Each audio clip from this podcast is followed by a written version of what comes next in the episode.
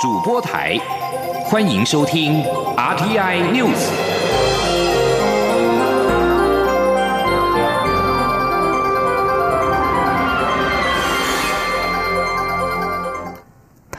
各位好，我是张旭华，欢迎收听这节央广主播台提供给您的 RTI News。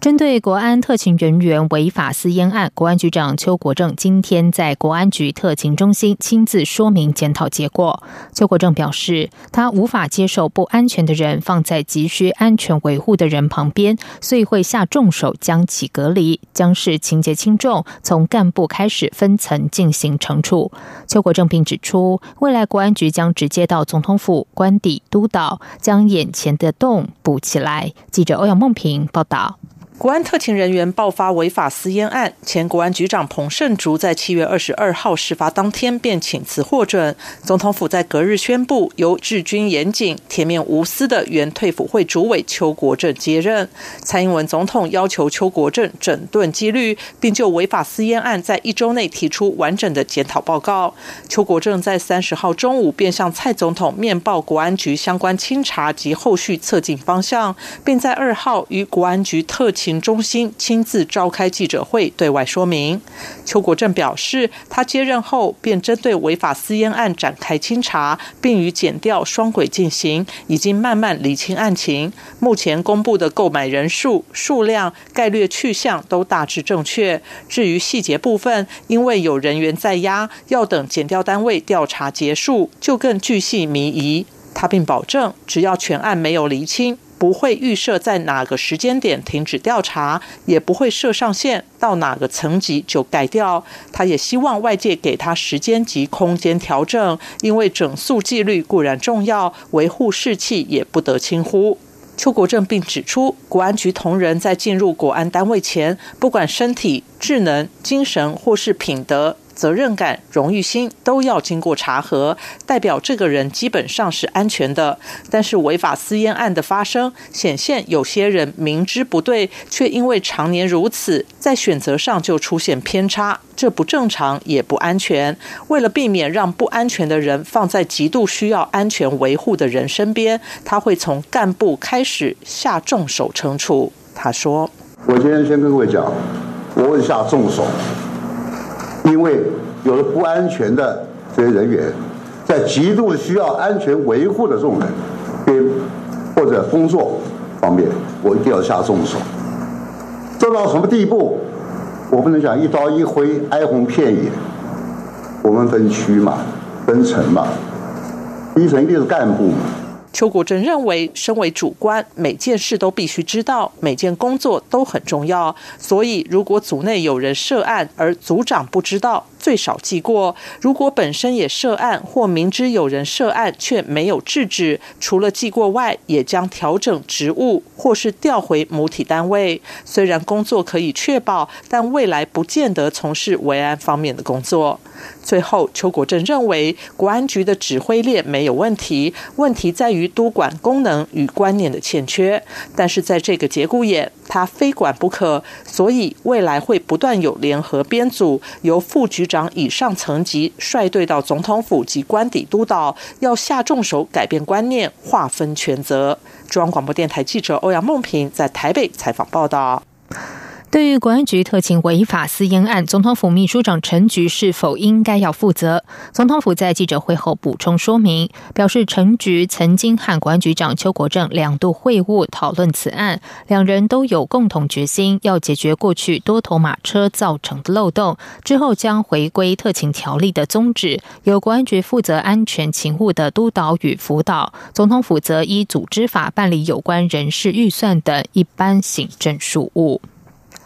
而针对专机的私烟案，中华航空公司今天向交通部提出了调查与检讨报告，但部分内容涉及司法调查，并没有对外公布。不过，华航进一步盘点出两千零五年四月到两千零六年五月的四次专机任务，大约有七十五条到六百多条的免税烟品销售数量。另外，利用专机任务在机边交货，违反海关及机坪作业管理规定情事。相关资料是显示，从二零一六年三月十三号。的九安专案开始，当次烟品数量为三千六百多条。华航在报告中也提及改善措施，例如未来专机烟品要比照一般客机不开放预购，烟品等管制项目装载数量要以旅客总人数可携带量为准，严禁机边提领，加强落实保税仓库法规，追究决定机边交货主管的行政责任，以及加强员工法制教育等等。交通部表示，后续将责成航发会确实的督促华航落实相关措施，现阶段则已要求华航全力配合，减掉侦办。美国总统川普再度变脸，扬言要在九月从中国进口的三千亿美元商品加征关税，全球的股市都受到惊吓。台北股市今天大跌了一百八十二点，跌幅达到百分之一点七，收一万零五百四十九点，跌破了一万零六百点的关卡。本周台股大跌三百四十二点，周跌幅高达百分之三点一。汇市的部分，新台币对美元汇价收盘重贬了一点九四角，收三十一点三七。六元。记者陈林信宏报道。美国总统川普突如其来宣布对中国三千亿美元商品加征关税，美中贸易战火再起，美股四大指数全都重挫，吓坏二号开盘的亚洲主要股市。台北股市一开盘就立即大跌逾百点，指数原本在一万零七百点之上，直接灌破一万零六百点。除了美中贸易战、日韩贸易战升温，日本政府内阁会议宣布将南韩踢出在安全和贸易友善国家的白名单之外。日韩股市同步走低，再加上北韩试射第三次飞弹，香港反送中事件。中国是否出兵香港，都让市场担忧。全球政经情势紧绷，台股在一开盘大跌后，由于卖压不断涌现，指数难以有效拉升。中场大跌一百八十二点，跌幅达百分之一点七，以一万零五百四十九点作收。本周台股大跌三百四十二点，跌幅高达百分之三点一。分析师许博杰说。当然，最主要，我想这几天台股重挫的因素有几个哦。第一个就是在这个整个联总会哦确定降息一码之后呢，美股有点短线利多出尽的这个现象。那这个也是造成昨天台股哦压回。那今天再拉回，当然就是在昨天盘中哦传出来，川普要对大陆三千亿美元商品课百分之十的这个关税，导致美股哦昨天都从大涨哦变成这个大跌。当然，这个就冲击到整个台股的表现。至于汇市部分，由于川普一席话，亚洲主要股市包括台北股市都重挫，新台币对美元汇价爆量重贬，且贬破三十一点三元价位，重贬一点九四角，累计本周共贬值二点八六角，贬幅逼近百分之一。中央广播电台记者陈林信鸿报道。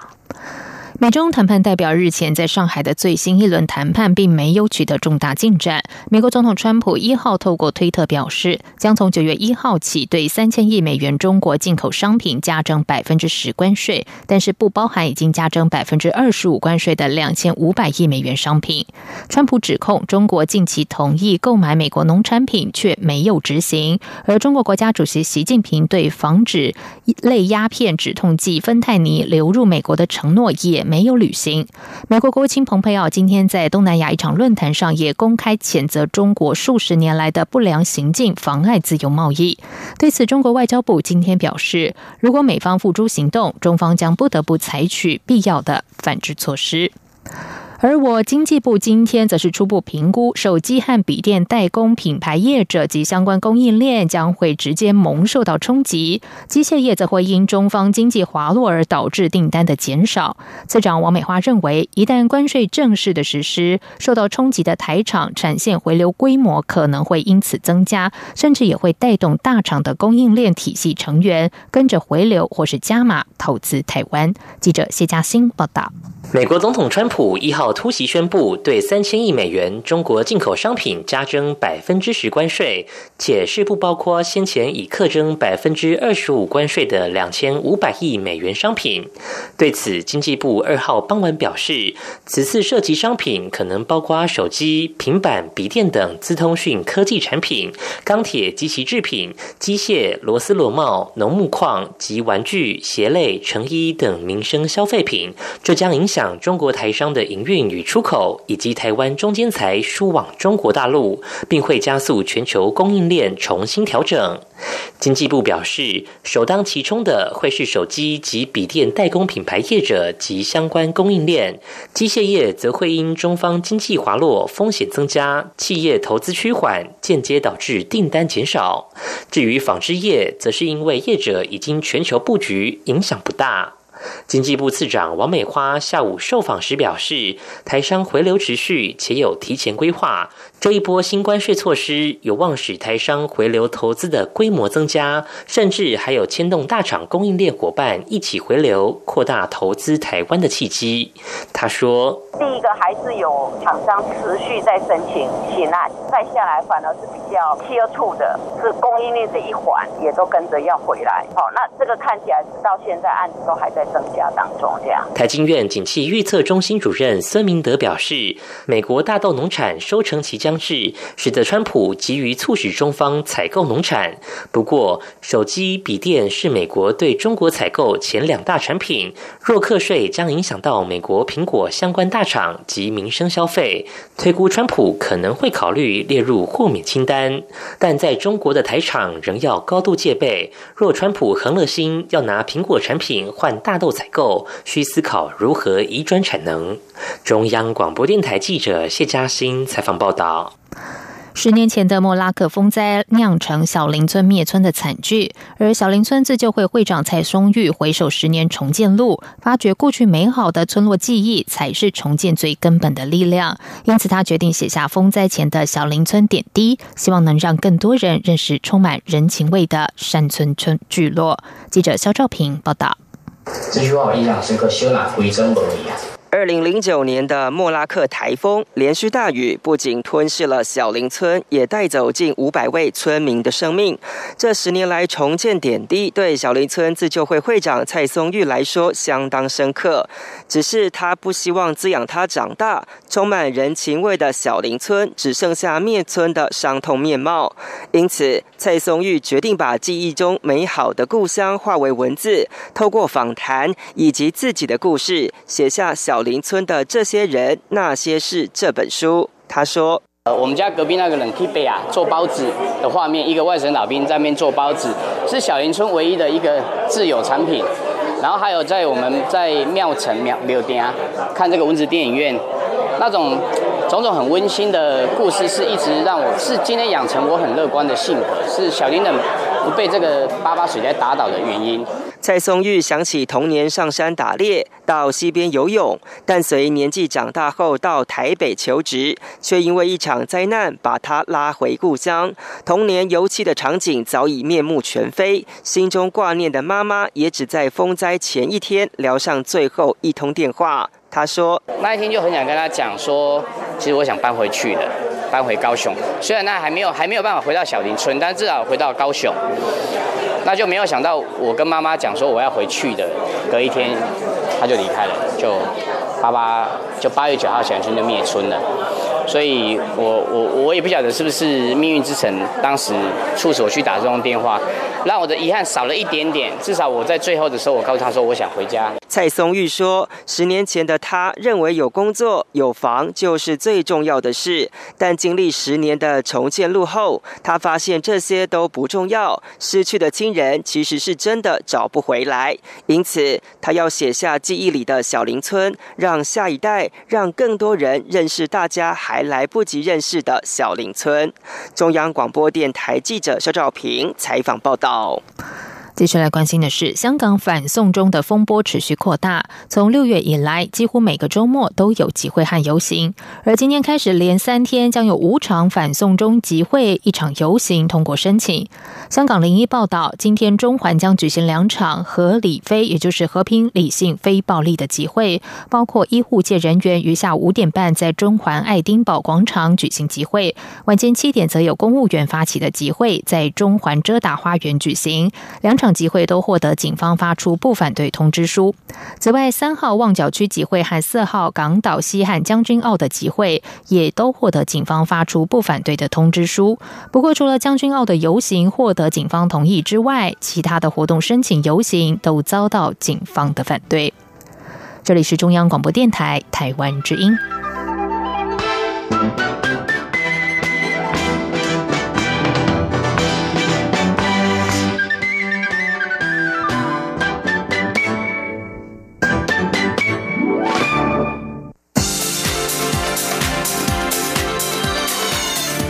是中央广播电台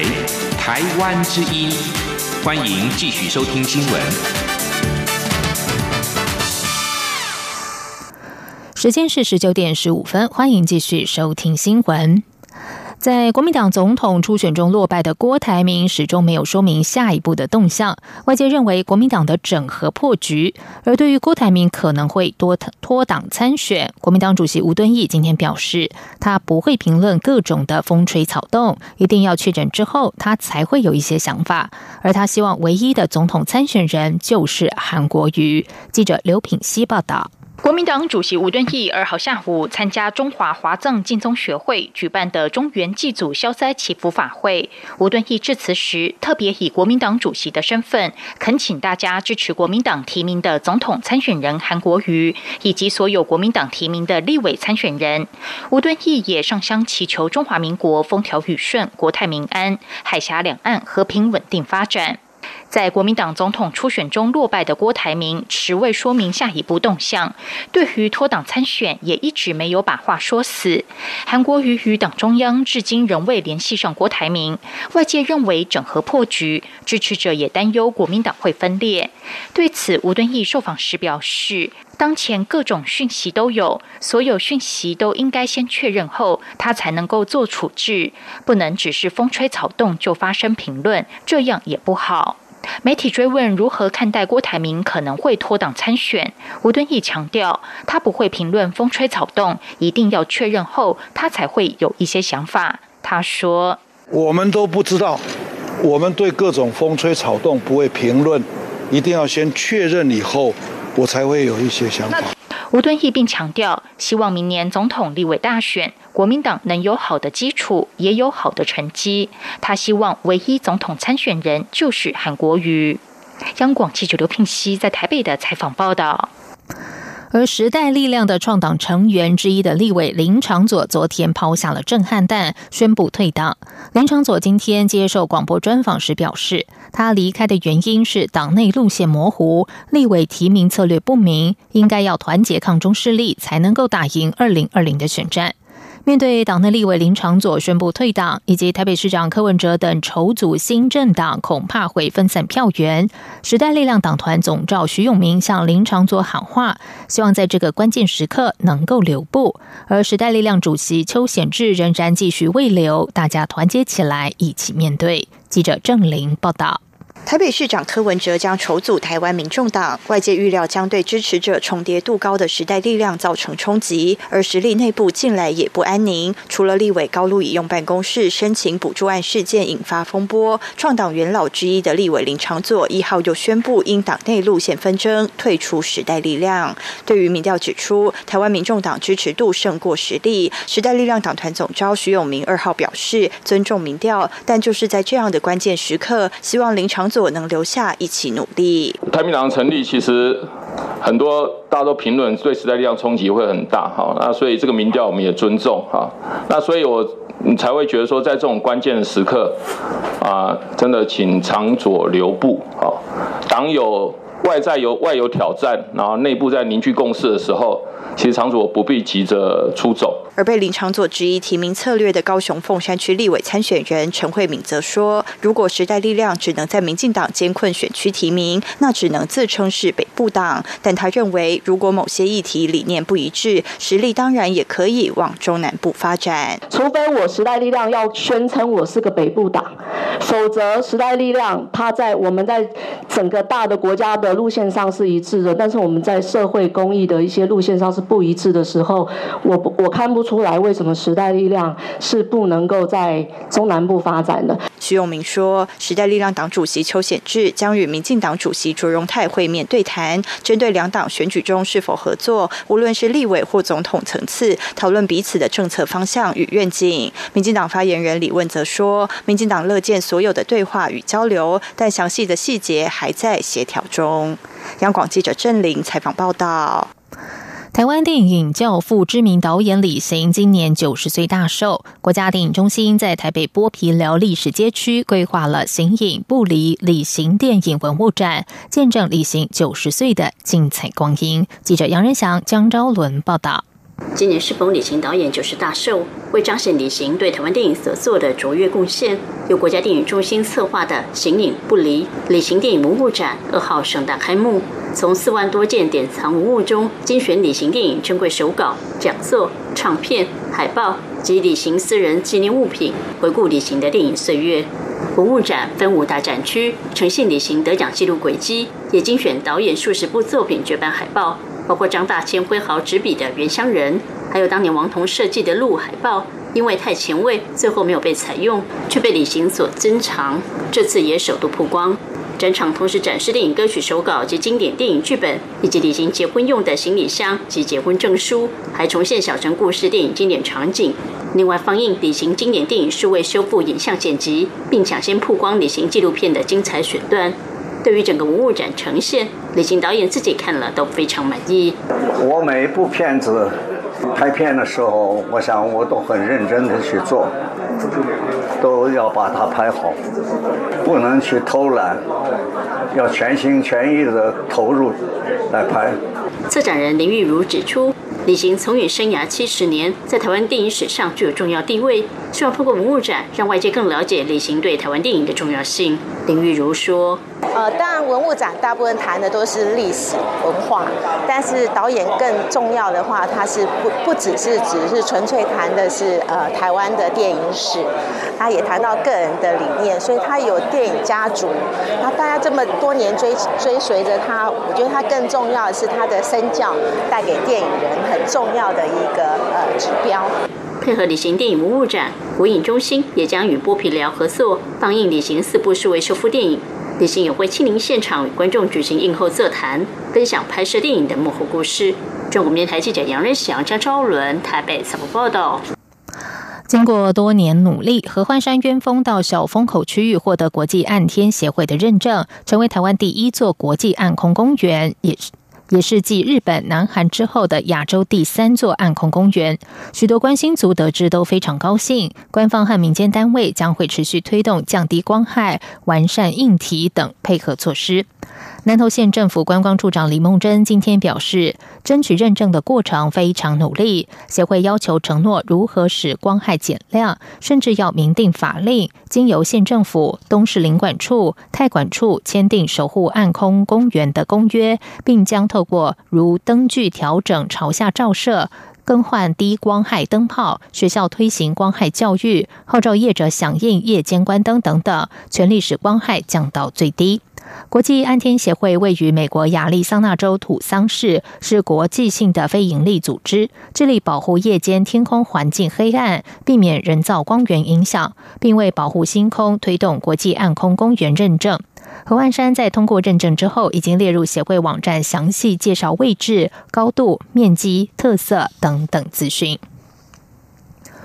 在外电消息方面，日本今天决定将南韩排除在适用贸易优惠的白色名单国家外，南韩成为第一个被日本从白色名单踢出的国家。日本内阁官房长官菅义伟说，这是为了妥善实施出口管理，对相关管制措施进行重新检视，无意影响日韩关系。日本放送协会 NHK 报道，菅义伟的谈话指出，这项措施并非禁止出口，只是让南韩回到跟其他亚洲国家一样的位置，没有影响日韩关系的意图，更不是反制措施。法新社报道，南韩总统文在寅今天在临时召开的电视转播内阁会议上，对此予以谴责，呼吁日方此举鲁莽。并威胁发动反制。文在寅表示，日本的自私行为干扰全球供应链，将对世界经济造成巨大的损害。南韩国家安保室第二次长金玄宗今天在简报会上说，东京当局此举是对南韩的公开羞辱。金玄宗表示，首尔当局将检视是否继续维持韩日本的军事情报保护协定。而根据韩国联合通讯社，南韩已经召唤日本驻首尔大使长岭安正，表达了强烈的抗议。另外，南韩副总理兼计划财政部长洪南基宣布，南韩也将把日本移出可信赖的贸易伙伴白色名单。为了因应业者将中国等国的商品伪造产地为越南等贸易诈欺行为，南韩工商部日前提出有关商品产地标示的新法规草案，而其中商品必须要满足增值比率达到百分之三十以上等等的条件，才能够标示为越南制造。快讯新闻网站今天报道，越南有关商品产地地标的现行规定，业者可以自行标示商品产地，但是缺乏商品要满足哪些条件才可以标示为越南制造的规定，导致业者随意的标示产地的现象。根据新法规的草案，某一个货品如果纯粹为越南产地或完全在越南生产，将可以标示为越南制造；而商品在越南最后加工阶段制成，如果满足符合有关商品代码转换规定以及境内新增价值比率达到百分之三十以上等等条件，才能够标示越南制造。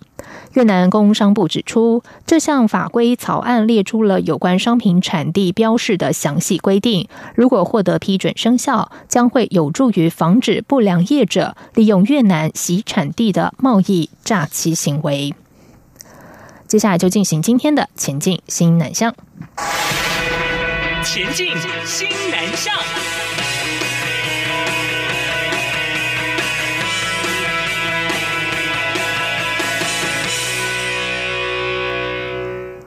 为积极推动新南向政策，外交部和农委会合办二零一九年农业青年大使新南向交流计划，今天举行了授旗典礼。三十位农业青年大使预定本月中下旬分为两团，分别访问泰国和印度。外交部表示，这项计划开办以来深受好评，相信将在既有良好的基础上，扩大及深化我国农业新时代青年与国际接轨的平台以及能量。记者王兆坤报道。外交部次长徐思俭在授旗典礼上致辞表示，这一项迈入第三年的计划，提供青年参与国际事务的平台。过去已有六十位农业青年大使访问印尼、菲律宾、越南、马来西亚。成果获得各方极高评价。徐思俭指出，今年持续秉持以人为本、双向交流精神，选择泰国、印度前往参访，希望借由实地了解受访国农经发展，进一步汲取经验，激发创新能量，同时又能媒合商机。徐思俭说：“相信台湾在有机栽种、食农、畜产、水产技术。”及动植物疾病防治等方面的经验，能够促进双方的交流跟合作。农委会副主委陈俊记致辞时以泰国为例指出，农委会在当地已有农业相关合作计划，希望农业青年大使的造访可以创造更多互动，促进台泰实质关系更为紧密。外交部表示，这一次选出的三十名农业青年大使，专业背景涵盖农业经济。蔬果园艺、动植物疾病防治医学等领域，除学生外，还包括百大青农、农青联谊会会员、新著名第二代等优秀人才。中央广播电台记者王兆坤台北采访报道。为了增进台泰双方劳务合作，第二十届台泰劳工会议今天在台北召开。会中针对多项泰国移工在台相关议题达成了共识，包括严格禁止业者假留学真工作、积极防治泰国移工在台酒驾行为等等。劳动部劳动力发展署署长黄秋贵于开幕式中表示，泰国移工来台大多从事制造业或是营造业的工作，不但协助解决我国产业基层人力短缺的问题，并对我国经济发展贡献良多，并且期盼深化双边合作，提高泰国移工及台湾雇主的权益。劳动部表示，台泰双方同意透过政府和民间各种资源，预防泰国移工行踪不明以及积欠医疗费用的问题。泰方同意于泰国移工出国之前，透过教育训练和各式管道，加强宣导泰方的法令规定，以积极防治泰国移工在台的酒驾行为。另外，台泰双方都同意严格禁止业者假留学真工作的行为，而且泰方同意透过各式管道加强宣导之外，如果查有违法情事，将提供资料供台湾查案。劳动部表示。未来将持续就会议结论配合推动相关工作。劳动部和相关部会也会持续就台台双方达成的共识，积极规划及推动后续的相关事宜。以上新闻由张勋华编辑播报，这里是中央广播电台。